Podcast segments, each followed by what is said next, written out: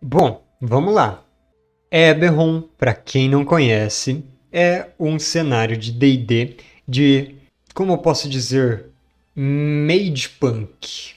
Eberron é um cenário em que a magia é levada a consequências lógicas extrapoladas e muito mais elevadas do que, por exemplo, em Forgotten Realms, em Greyhawk, em outros desses cenários. A magia ela é usada para as pessoas como se fossem uma tecnologia, ela faz parte do cotidiano, ela é muito mais disseminada. Não só isso, mas existe todo um outro aspecto de Eberron como um, um cenário em que ele incentiva jogos em estilo noir, aquelas investigações em metrópoles. Inclusive, ele tem uma cidade de arranha-céus nesse cenário. Ele incentiva é, aventura pulp, como aquelas histórias mais exageradas, mais clássicas de aventura, de filmes de antigamente. E, claro, ele tem o princípio de que tudo de D&D, tudo da fantasia pode ter um lugar em Eberron, sim. Então ele é um cenário muito, muito diverso também. E além disso, o criador dele, o Keith Baker, apesar de ter escrito os livros oficiais, ele escreveu coisas muito mais legais nos livros que não são oficiais, nos livros que ele lançou por conta própria. Então, se vocês querem ver um world building de qualidade, confiram o Exploring Eberron, Chronicles of Eberron e o próprio blog dele, em que semanalmente, talvez eu não tenho certeza, mas ele frequentemente lança artigos novos sobre o cenário e é muito, muito interessante. Então, em Eberron, a gente tem os forjados bélicos. Quem conhece Eberron provavelmente já conhece os forjados bélicos. São seres conscientes construídos com magia e com materiais mágicos. São principalmente feitos de ferro, de metal né, e de madeira viva e eles têm uma consciência e vontade própria. Eles foram construídos no cenário nos últimos anos da Última Guerra. A Última Guerra foi um conflito que se estendeu por mais de um século e que ela tomou todas as nações do continente de Corvair e os forjados bélicos, eles foram construídos quando algumas pessoas com uma habilidade mágica especial chamada de a marca da criação conseguiram colocar para uso as forjas da criação. É como se fosse uma forja tecnomágica ancestral mais avançada do que qualquer coisa que se tenha atualmente. E que as pessoas só começaram a entender um pedacinho de como usar elas. É quase como se fosse, sei lá, uma tecnologia alienígena que estava enterrada em ruínas de centenas de milhares de anos atrás e as pessoas redescobrissem e começassem a fazer esses forjados bélicos nela, para lutarem a guerra no lugar de soldados humanos, elfos e afins. E olha só, os forjados bélicos eles são uma tecnologia nova, mas meio que redescoberta.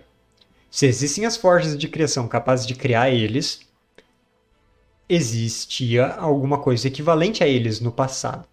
Então, existem outras coisas encontradas nas ruínas relacionadas a eles. Principalmente no continente de Zendrik, que é um continente muito pouco explorado, já que ele foi alvo de uma, digamos que uma maldição mágica na Guerra dos Dragões contra o Império dos Gigantes, que também ocorreu há dezenas de milhares de anos atrás. A história de Eberron é sempre muito antiga, mas ele até te dá bastante informações de como era antigamente e o que desse antigamente pode ressurgir no jogo atualmente. E eu falei bastante de como era essa, esse Império dos Gigantes e por que ele foi destruído nos vídeos sobre os elfos. Então, se você quiser conhecer um, dossiê da versão mais fantástica dos elfos de qualquer cenário de D&D, confere esse vídeo dos elfos em Eberron lá no canal. Então, o que é encontrado lá em Zendrick relacionado com os forjados bélicos? Eles são criaturas fabricadas, então é claro que eles podem ter, por exemplo, lâminas feitas nos braços deles, ou os braços eles podem se abrir em ferramentas múltiplas e avançadas, ou eles podem ter cristais que se inserem em vários pontos do corpo dele que concedem capacidade psionica ou capacidade mágica alternativa.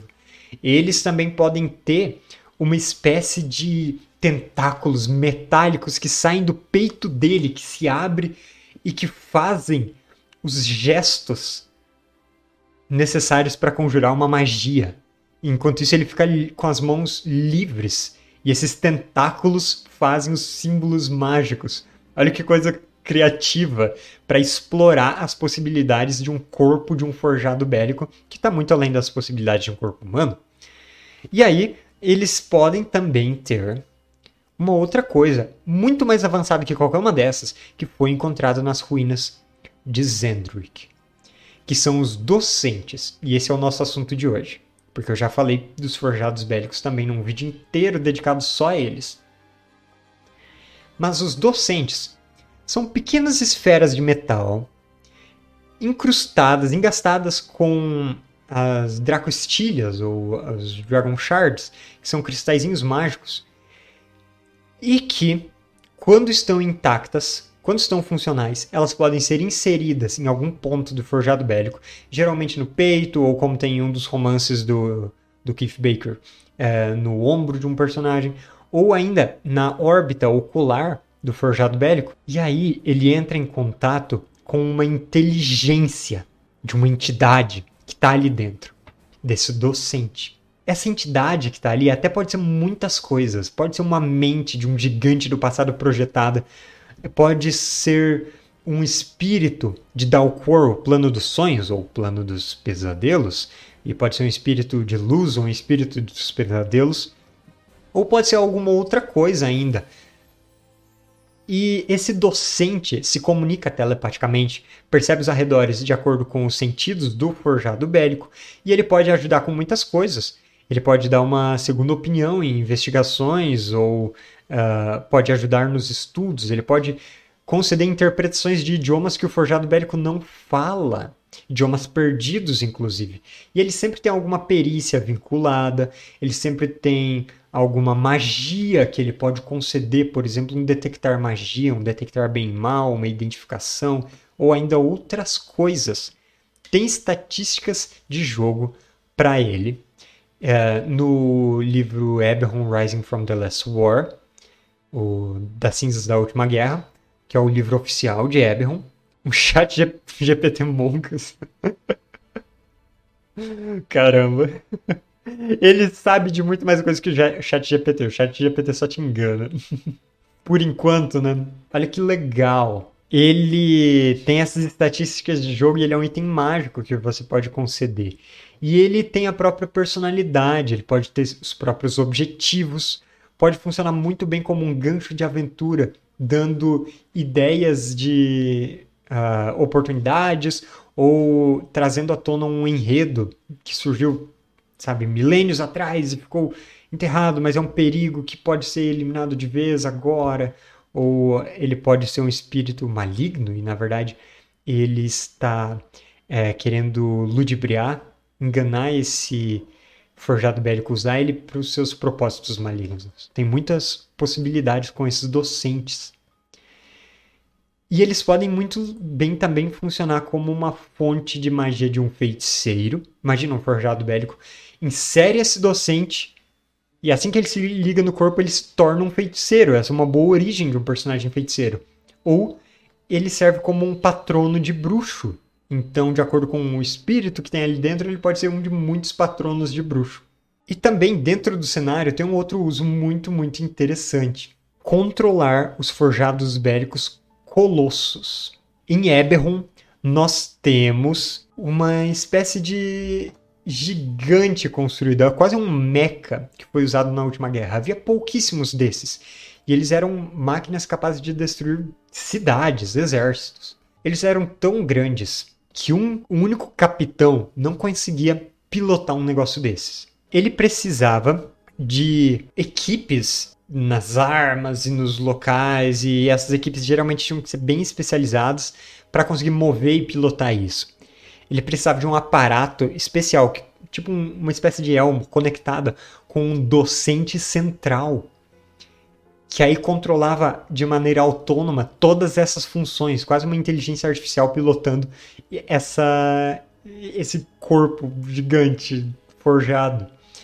E também de docentes artificiais ou docentes secundários que foram criados para compor uma rede. Então, eles não são tão complexos, não são conscientes realmente como o docente principal, esses encontrados nas ruínas de dezenas de milhares de anos atrás. Eles são bem secundários, mas eles formam uma rede que daí converge para o docente principal e permite que esse docente principal controle cada uma das partes desse corpo gigantesco.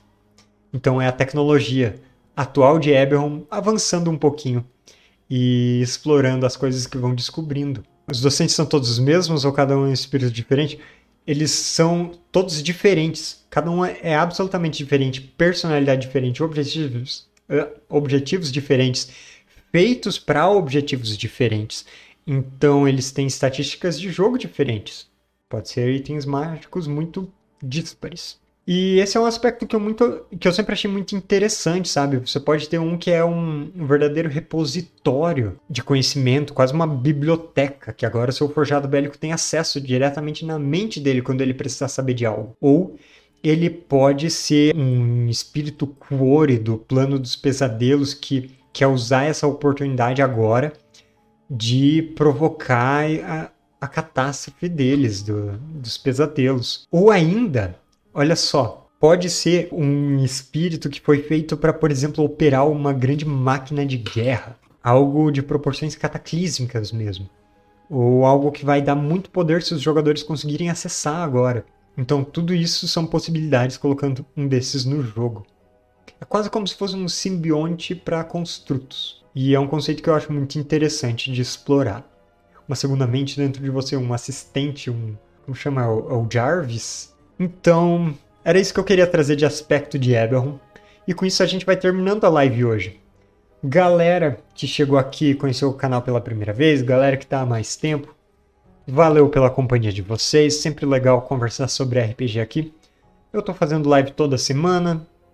Quando der, eu tento fazer duas vezes por semana, mas pelo menos uma vez por semana sempre. Hoje eu vou ficando por aqui. Até mais. E obrigado pelos peixes.